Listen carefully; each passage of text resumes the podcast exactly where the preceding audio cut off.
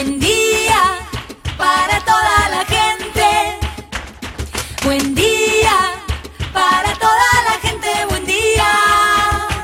Buen día Soldati, edición Quédate en casa. Son días que necesitan de nuestro compromiso de quedarnos en casa. En FM Soldati, no por eso vamos a dejar de ser comunicadores y comunicar. Aprovechamos los límites que se presentan para llevarte por WhatsApp las noticias y la información que necesitas. Vos quédate en casa. Va a ser un buen día Soldati, pero vos nos vas a escuchar cuando quieras. Mañana, tarde o noche. El sur está bien despierto. Participa enviándonos las ideas y contenidos al 11 36 88 8791. Estamos a la distancia, pero juntes.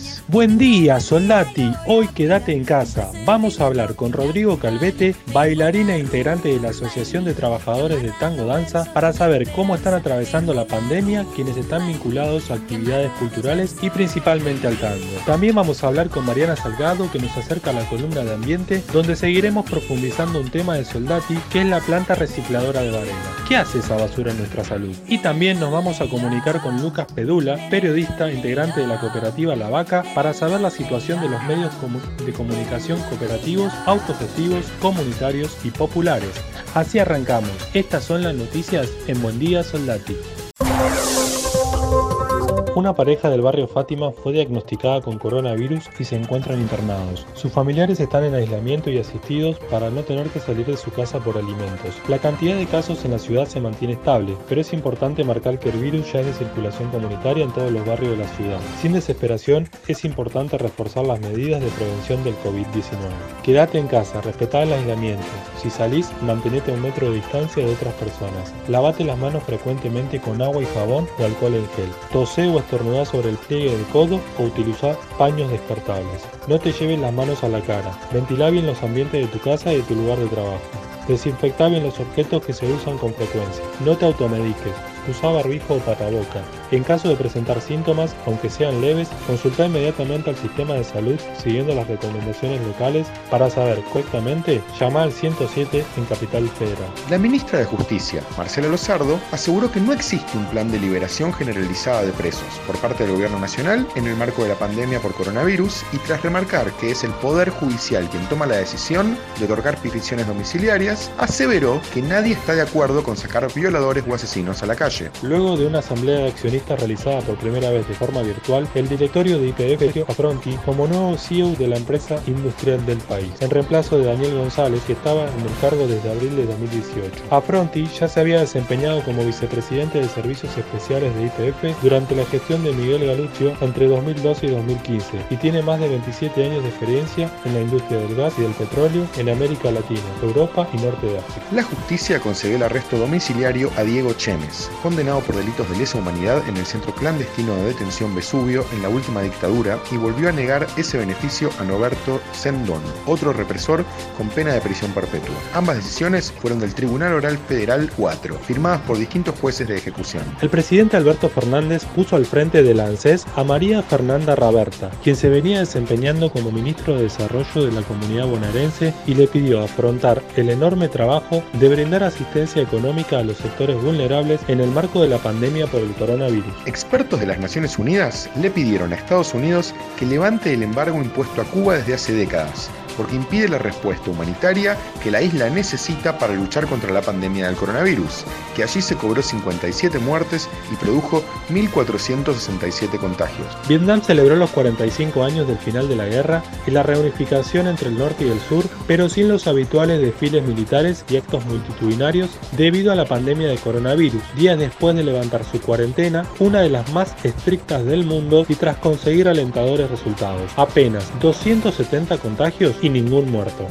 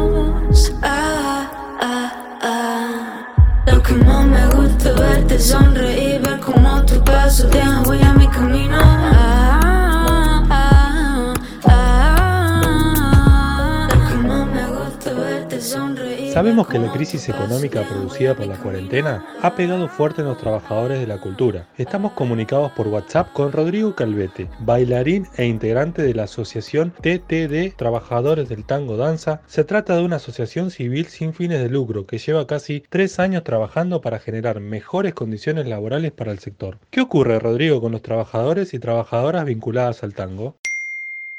Y sí, sí, toda esta situación particular de, del lenguaje del tango danza hace que, que, se vuelva muy crítica eh, la posibilidad de, darle continuidad también al trabajo, ¿no? A través de, redes, ya que, bueno, la cuestión del distanciamiento social, digamos, eh, hace, hace bastante dificultosa la posibilidad de, poder, aunque sea, volcar, digamos, la atención hacia, hacia el área, el área de, docencia, ¿no? del tango. Y además toda esta situación crítica, digamos, también tiene que ver con con, un panorama que, históricamente em, ha caracterizado el sector de trabajadores de la cultura, especialmente en el caso de los trabajadores del tango, em, como un sector muy informal en, las formas de, contratación, digamos, eh, una precarización muy acentuada en las condiciones de trabajo y, principalmente es un sector eh, plenamente autogestivo e independiente, ¿no? digamos, más allá de que eh, en el caso de la Ciudad de Buenos Aires hay algunos que otros incentivos y líneas de subsidio para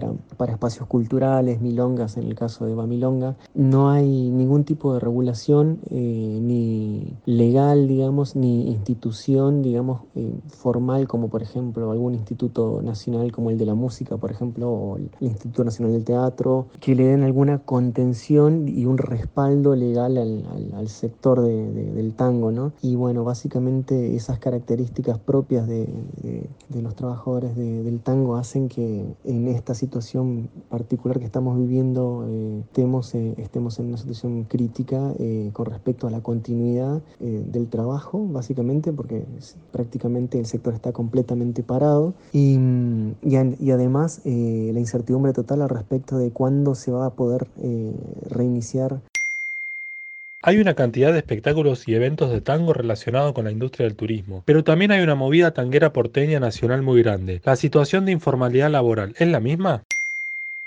Lastimosamente la respuesta es, que sí, que, el trabajador del eh, de la cultura en general eh, y el trabajador del tango en, todos sus ámbitos, por decirlo así, digamos tanto músicos, cantantes, bailarines, em, eh, musicalizadores de tango danza, organizadores de milonga, lastimosamente em, sí trabajan dentro de un ámbito eh, que, que está caracterizado por la informalidad, como ya comentaba en la, respuesta anterior. Las condiciones de contratación en el caso de los, de, los bailarines, ya sea en el ámbito social em, como en el ámbito eh, escénico, digamos, de estos espectáculos internacionales grandes, básicamente son las mismas, digamos. En, el caso de los grandes espectáculos, digamos, eh, de las casas de tango y shows, a pesar de que los, shows se desarrollan con, con regularidad, eh, los bailarines son siempre contratados bajo en, su gran mayoría, en, más de un 90%, eh, son contratados bajo la figura del monotributo, digamos, como, como prestadores de servicios. Y a pesar de que uno trabaje por más de 5 años, eh,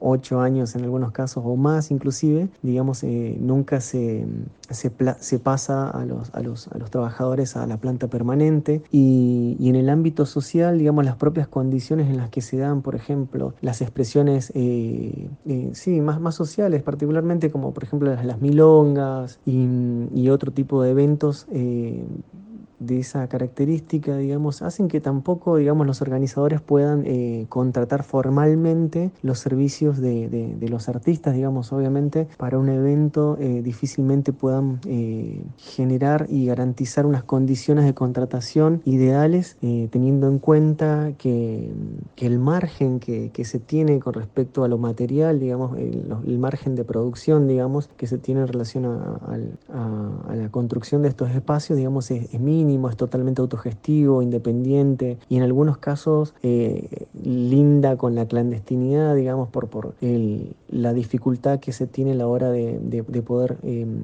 habilitar espacios, digamos, para, para la realización de milongas o centros culturales y lo que, y lo que conlleva el, mantenimiento de estos espacios, ¿no? Em, y ni hablar del asedio de los organismos de control, digamos, que, que en los últimos años, digamos, han, han, generado una gran, pero una gran eh, devastación, digamos, de, de, estos espacios culturales y milongas. ¿Han encontrado respuestas desde los empleadores? Con respecto a las respuestas que, que, han dado los empleadores de estos espacios, ¿no? los espacios de, show y espectáculos vinculados a, un público más internacional, la respuesta ha sido bastante diversa. Eh, hemos hecho distintos relevamientos para, para, dar contención a la situación, digamos, eh, de los compañeros y compañeras eh, bailarines de, estos espacios. al momento de, la declaración del aislamiento obligatorio, había un recuento de más de 200 bailarines trabajando en estos espacios, en, en cerca de, de, 20 casas y shows de tango. Y en el relevamiento, digamos, logramos, eh, logramos eh, destacar algunas características particulares como que, bueno, las condiciones de contratación eran muy variadas, pero en general, en más de un 90%, como te había comentado, em, respondían a, la contratación a través del monotributo. Solamente un porcentaje muy pequeño genera algún tipo de contratación a través de un blanqueamiento de un mínimo del, del, salario y, y, luego el resto eh, se paga en negro, digamos. Eh, este caso es, es, es, como responde a menos del 5% del total de las casas que, relevamos y, y otras casas directamente, digamos, lastimosamente pagan en negro directamente sin ningún tipo de, facturación, digamos, eh, de parte del bailarín o, el trabajador del, del tango vinculado a esos lugares. ¿Cuál crees que es el futuro del tango a partir de ahora? Estamos tratando de establecer líneas de, de, comunicación, digamos, con, con, con las autoridades del Estado para, para, ver de qué manera se le puede dar contención a los trabajadores del sector y mm, en todos los ámbitos, ¿no? No, solamente a los bailarines, sino también eh, estamos pensando a través de, las, de, los, de las asambleas eh, de colectivos de tangueros y la Asamblea Federal del Tango, eh, se están tratando de, viabilizar ¿no? medidas y políticas que ayuden a dar contención atención a la situación crítica porque gran, eh, gran, gran parte de, de, la comunidad de trabajadores eh, de la cultura y del tango específicamente no aplican, digamos, al subsidio, eh, a las líneas de subsidio que, que se han generado hasta ahora. Y, y, después también hay una gran cantidad de trabajadores que, que mm, por su condición laboral mixta, ¿no? que, una gran mayoría de los trabajadores divide su tiempo, digamos, en, en diversas actividades profesionales ¿no? vinculadas a la docencia, en algunos casos el trabajo escénico, artístico, em, el trabajo más en el ámbito más social, digamos, del tango, y en algunos casos aquellos que tienen, digamos, eh, un porcentaje de su trabajo en blanco, digamos, que quizás no, no, no cubre ni siquiera el 50% de sus ingresos mensuales, también fueron excluidos de, esta línea de, subsidio. Y además también, bueno, eh, hay, hay, muchas estrategias ¿no? de, solidaridad y de comunidad hacia adentro del sector de la cultura y del tango, digamos, que están eh, de alguna manera también tratando de dar contención al sector, digamos, eh, como hasta mañana estaba en vigencia el Festival Unidos Tango Festival, que también estaba pensando o estaba enfocado en, en, generar, digamos, a nivel internacional algún tipo de, de, ayuda ¿no? para todos los trabajadores del sector que estaban tanto acá en la Argentina como en el resto del mundo, digamos, a través de, la monetización, digamos, virtual de clases, eh, shows virtuales, em, conciertos, etc. Ese fue Rodrigo Calvete, bailarín de tango danza e integrante de la asociación TTD en comunicación con FM Soldati 91.3.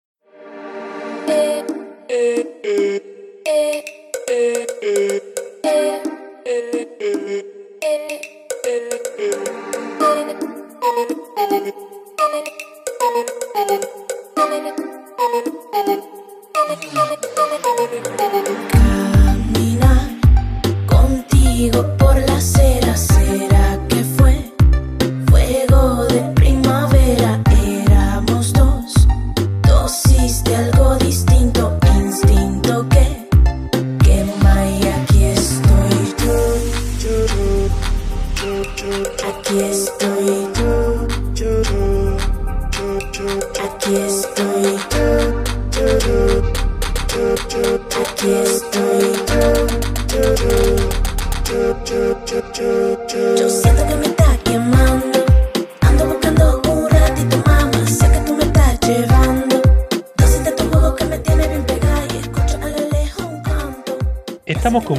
nuevamente con Mariana Salgado para tratar temas relacionados con el ambiente. Ya hace varias semanas estamos profundizando un tema bien de Soldati, que es la planta recicladora de Varela. Ya entendimos que no es una planta de áridos, porque ahí dentro se procesan muchos otros tipos de residuos. Lo malo es que no hay control de cómo se hace ni de cómo afecta a quienes vivimos en el barrio. Entonces, Mariana, ¿cómo vamos a seguir con el tema? Hoy vamos a hablar sobre el contexto en el que se inserta este centro de reciclaje de la ciudad, de Villa Soldati, sobre el que venimos hablando tanto en las últimas columnas. ¿En qué contexto se inserta en relación a cuál es la situación con la basura en Capital Federal?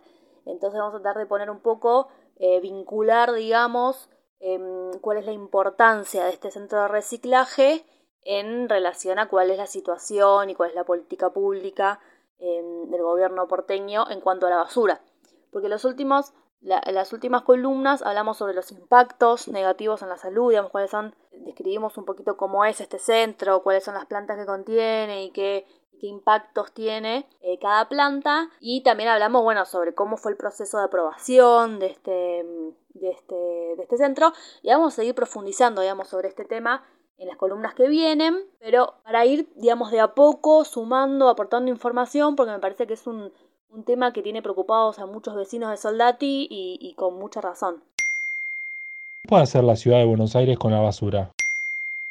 Bueno, ¿en qué contexto se inserta esta- este centro de reciclaje ubicado en Villa Soldati? En un contexto de crisis total, digamos. El, el gobierno porteño no sabe qué hacer con toda la basura que genera eh, y tiene una ley de basura cero muy ambiciosa eh, y nunca pudo cumplir las metas que se puso en esa ley. Imagínense, eh, Capital Federal genera un kilo y medio por persona por día de residuos. La media en todo el país es de 0,85 kilos. O sea que nosotros generamos mucho más basura que cualquier otra región del país. Eso tiene sentido porque la región de Cava es la región más rica del país. Entonces, a mayor consumo, mayor eh, generación de residuos. Pero entonentes, la ley, de- ante esta situación, em, Cava tiene una ley de basura cero que fija un cronograma de reducción progresiva en la disposición final de residuos. O sea, en, los, en la basura que se lleva a los, a los rellenos sanitarios, al SEAMSE. Basura, los residuos sólidos urbanos se llevan a basurales. Eh, la de Capital se lleva al SEAMSE, al predio que se llama Norte 3, que queda ahí por el camino al Buen Aire. Entonces, esta ley dice, para 2010 tenemos que haber reducido la cantidad de basura que llevamos a los rellenos en un 30%.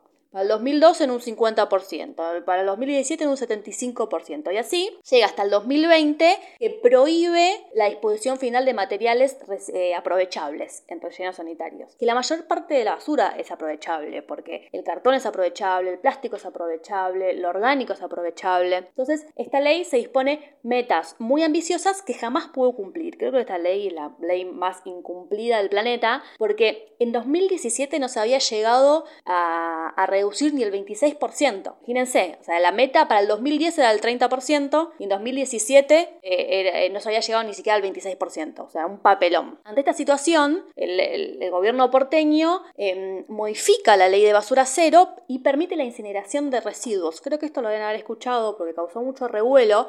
Imagínense, el gobierno porteño dijo, estamos en 2018, en dos años no tenemos que mandar em, basura aprovechable a los residuos, a, los rellenos sanitarios. No pudimos reducir ni la mitad de la basura que generábamos. Bueno, entonces agarra y mete, y, y mete, digamos, saca de la galera el tema de la incineración. Esto fue muy discutido, hoy en día está frenado por la justicia, está ahí a la espera de las apelaciones y de todo, bueno, todo el procedimiento que tiene, el procedimiento legislativo que tiene estas leyes cuestionadas, ¿no? Entonces, pero bueno, este es el contexto de crisis total. Digamos, el gobierno no sabe qué hacer con la cantidad de, residuos que genera y esta planta aparece no como una solución, pero bueno, como una como un comodín, decir, bueno, yo no no, no incumplí, cum- incumplí siempre la ley de basura cero, pero puse una planta de reciclaje que si funciona plenamente voy a poder ayudar a- a- o voy a poder alcanzar progresivamente las metas que me puse. Entonces, ¿toda gran ciudad necesita una planta recicladora? Entonces, siempre como que eh, llegamos a, la misma conclusión, digamos. Este centro, que haya un centro de reciclaje en la ciudad, ¿es importante? Sí, es importante. Está bueno. Eh, todas las ciudades deberían tenerlo. Algunas ciudades, yo odio compararnos con Europa porque me parece que, no tenemos nada que ver, pero digamos, la mayor parte de, los, de las ciudades em, que están en, una mejor situación económica que, que la nuestra tienen estos centros, digamos, y es importante, es importante recuperar la basura, es importante eh, arrojar menos desechos a la naturaleza, pero de vuelta el eje está en dónde se ubica este centro, dónde está ubicado, eh, debería estar alejado de las personas. Y aparte también hay algo que, se mete en cuestión y que, y que vamos a profundizar en la columna que viene, que es sobre los negociados que hay detrás de esto, ¿no? Porque el reciclaje en la ciudad es importante, pero es importante hacerlo de una manera inocua para la población y es importante hacerlo sin, sin em, tramoya económica, digamos, hablando mal y pronto, sin, sin especular. Porque em, por más que lo que uno está haciendo está bien y, que, que, la finalidad, digamos, sea abonar esta idea de la ciudad verde, si uno le está contaminando la vida de las personas y aparte está haciendo negociados políticos, ya como que la finalidad tan noble se va perdiendo. Así que em, en esta columna les dejo esta información sobre el contexto de la basura y la próxima vamos a hablar sobre quiénes son las principales empresas beneficiadas con la mm, concesión de las plantas que están en el centro de reciclaje ubicado en Villa Soldati. Ella fue Mariana Salgado acercándonos a todos los vecinos y vecinas de Soldati más información ambiental de su barrio. Imagino un futuro y veo que no me espera nada. Miro a mi alrededor, veo la tierra devastada, gastada, atada, toda rota, tan maltratada. Estoy desesperada, igual seguiré siempre a todo nada. La desesperación por la traición es el motor de mi máquina que vuela y nada. Estoy desesperada, mirando a ver si llega y desespero porque sé que yo no soy esperada. No hay prueba superada, no hay buena, no hay bañada. Hay gente engañada, amada y odiada, una mente dañada, no tiene retorno. Este trastorno se tornó eterno. Estoy al horno, estoy desesperada, estoy desesperada. Miro a mi alrededor y veo una tierra devastada. Estoy desesperada, grabando acá con J. Esto lo que quedaba, aprendiendo que el que recibía era el que daba. Andaba caminando por mochilas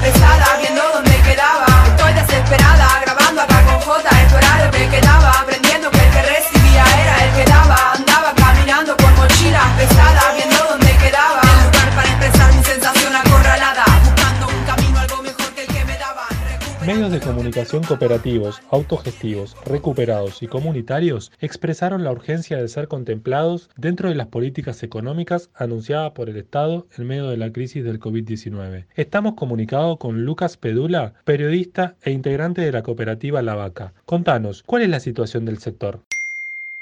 La situación de los medios autogestivos, cooperativos, comunitarios, eh, eh, está muy complicada es una situación muy compleja porque tenemos que ubicarnos en que ya veníamos de cuatro años de, de macrismo, de políticas neoliberales que por lo menos en el caso de, las revistas culturales que están nucleadas en ARESIA, que es la Asociación de Revistas Culturales Independientes de Argentina, tuvieron un impacto muy fuerte porque hubo revistas que dejaron de salir, otras disminuyeron su tirada, otras em, vieron reducido, tuvieron que reducir la cantidad de, páginas en sus ediciones impresas por, por cómo impactó la, las sucesivas devaluaciones en, los costos de producción al estar el papel eh, ser un, un que está atado al precio dólar. Entonces llegamos muy, muy, muy golpeados como, como sector. A esto sumo obviamente em, la situación de los diarios cooperativos, eh, de los diarios recuperados, de las radios comunitarias, de las emisoras de TV comunitarias, y que esperábamos que con el cambio de gestión hubiera una apertura que empezara a contemplar a este sector, no como medios eh, desde una visión emprendedurista, eh, desde la cual a veces te ubican como dos o tres personas que se hicieron un emprendimiento y eh, vieron a ver qué pasa y de repente les empezó a ir bien con, la revista, con la radio, con la emisora de TV, sino como un sector que, que cada día crece más. Según un relevamiento que, se realizó desde la iniciativa por una comunicación más, plural y, diversa, en la cual estamos eh, revistas culturales, radios cooperativas y diarios cooperativos también, según ese relevamiento somos eh, más de 500 medios comunitarios, autogestivos, que generan fuente de trabajo para más de 10.000 trabajadores y trabajadoras. Es decir, que estamos hablando de un sector que genera trabajo, que no es emprendedor, sino que realmente forma parte de, de, otro subsistema de medios que así como están los privados y los los medios públicos, también está el sector cooperativo eh, y social, de gestión social, ¿no? También como, como le llamamos. ¿Qué relación ha tenido el sector con el anterior gobierno macrista y con el actual? Todo este sector llegó a este cambio de gestión, como te decía, después de, haberla pasado muy mal en, los últimos años y mm, empezando a tener un tipo de diálogo que por lo menos desde el discurso y desde el trato distaba mucho, obviamente, de, la forma en la que no, nos trataron en los últimos cuatro años. Ocurre la pandemia, que es algo que obviamente no estaba en los planes de ningún gobierno y de nadie altera el, panorama, pero sí lo que cristaliza es la desigualdad. Eh, así como vemos la, desigualdad en, términos sociales, eh, cristalizada a partir de, lo que implica esta, esta, pandemia en términos políticos, económicos y sociales, hay una desigualdad desde, desde, el punto de vista en cómo es percibido el sector desde el punto de vista de la política pública. Porque si uno tiene que analizar la batería de, de políticas económicas que que, activó el Estado para auxiliar a un gran, una gran parte del sector de la economía, la cual saludamos, sí advertimos que no están contemplados el sector cooperativo. Y cuando hablo del sector cooperativo, de la economía popular, de la economía social, ahí eh, meto en, el, en, ese universo a los medios cooperativos, autogestivos, etc. Por eso eh, lanzamos esta semana, la semana pasada, eh, este comunicado que reúne a diarios recuperados, revistas culturales y algunas radios comunitarias también, en el cual exigimos eh, con urgencia que ser contemplados dentro de esas políticas, porque tenemos compañeros y compañeras que no están alcanzadas por el ingreso familiar de emergencia, tenemos compañeros y compañeras que al, ser parte de este, estos proyectos productivos tampoco aplicamos a, las medidas de, que se pensaron desde el Ministerio de Desarrollo Productivo de asistencia en la emergencia para las pymes, porque no estamos catalogados como pymes. por las comparativas de trabajo, las asociaciones civiles o las ediciones que están eh, estructuradas fiscalmente desde el monotributo. No entramos en ninguna de, esas categorías y ni que hablar de que sigue existiendo una, distribución arbitraria eh, de, la publicidad oficial, que hubo un intento de regularizar eso, por lo menos eh, de, empezar a fijar eh, algunos criterios por parte del Estado, pero que vemos que desde el comienzo de la pandemia hasta ahora em, los ganadores de toda esa torta publicitaria siguen siendo los mismos de siempre. Entendemos la importancia de estos medios de comunicación con el fin de una comunicación más democrática. ¿Existe una unidad entre los medios integrantes? Entonces, si nos ubicamos en que venimos como sector de cuatro años del macrismo, llegamos, eh, lo cual no es poco, como sector golpeados, pero también consolidados desde el punto de vista de lo que generan y de lo que representan nuestros medios de comunicación como unidades productivas eh, en generación de, trabajo y de periodismo digno. Em, y estamos atravesados ahora por esta pandemia y por esta restricción que genera esta, esta pandemia en términos sociales y, económicos. Em, vemos que desde al ser excluidos en toda la batería de políticas que se tomó. Y también al ser em, dejado de lado en la distribución actual de la publicidad oficial, no queda mucho por pensar desde el punto de vista en que estamos siendo un sector que está siendo discriminado. por parte de las políticas que se están tomando el Estado. Entonces, el comunicado, em, si bien saluda todas estas políticas y valora la decisión del Estado de, no dejar caer a ninguna empresa ni a ningún trabajador y trabajadora, también eh, lo que exigimos son medidas concretas para el sector cooperativo y dentro de ese, de ese, sector a los medios autogestivos, comunitarios y populares que generan fuente de trabajo, reitero, para más de 10.000 personas. Ese fue Lucas Pedula, periodista e integrante de la cooperativa La Vaca, en comunicación con FM Soldati 91.3.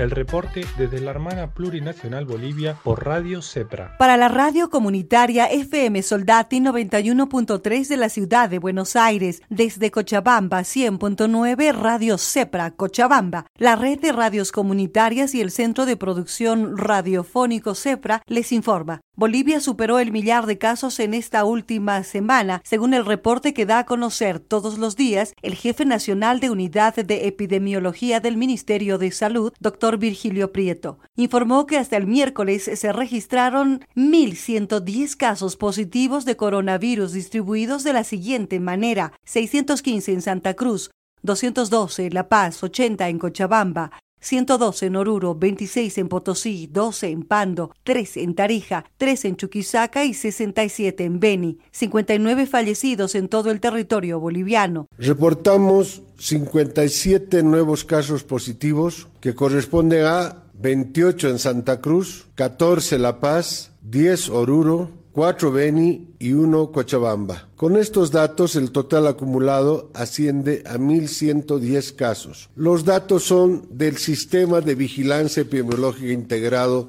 del Ministerio de Salud.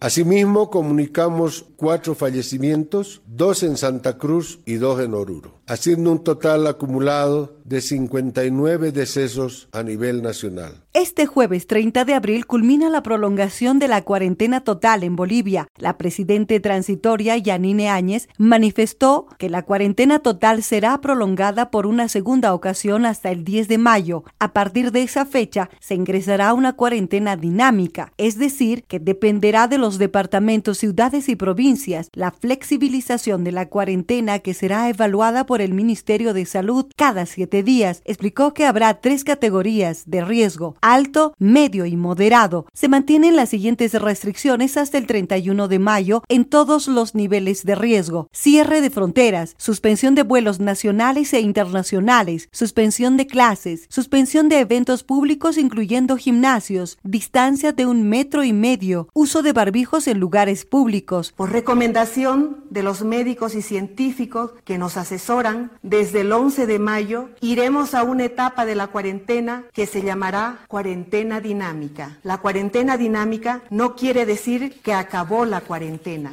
Quiere decir que hay nuevas normas. Los departamentos y las ciudades que vuelvan al trabajo deberán cumplir normas realmente estrictas de seguridad para todos sus trabajadores. Estas normas son las que recomiendan los profesionales de la salud y los científicos nacional e internacionalmente. Abrir un poco la cuarentena o cerrarla del todo para unos o para otros dependerá de cómo se esté controlando la pandemia en cada lugar. Por ejemplo, dependerá del aumento de los casos en los departamentos y municipios donde hay riesgo moderado, que recuerden, es la categoría de riesgo más baja, la cuarentena funcionará de la siguiente manera. Número uno, se podrá trabajar 8 horas al día, de 6 de la mañana a 4 de la tarde. Número 2. Los horarios de atención al público serán de 6 de la mañana a 6 de la tarde. Número 3. La gente no podrá estar en espacios públicos desde las 7 de la noche hasta las 5 de la mañana. Número 4. Habrá restricciones de salida de vehículos según el número de placas. Número 5. Los menores de 18 y los mayores de 65 años pueden salir de 6 de la mañana a 12 del mediodía. Los niños saldrán acompañados de un adulto a cargo y en los horarios establecidos. Esa es la situación actual que vive Bolivia. Para la radio comunitaria FM Soldati 91.3 de la ciudad de Buenos Aires, desde Cochabamba 100.9 Radio Cepra Cochabamba, integrando la red de radios comunitarias y el Centro de Producción Radiofónica Cepra, les informó Roxana Arcedaza. No necesito que vengas a decirme que tenga. Eso fue Buen Día Soldati, edición Quédate en casa en FM Soldati. Participa enviándonos las ideas y contenidos al 11 36 88 87 91. Estamos a la distancia, pero juntes. Preguntar, nunca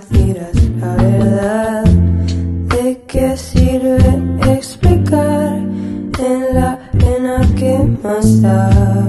¿Qué más da? ¿Qué más da? Porque el mar se lo va a llevar. No necesito que vengas a decirme que tenga un poquito más de paciencia. No necesito que vengas a decirme que tenga poquito más de paciencia. Mejor si no nos vemos, prefiero.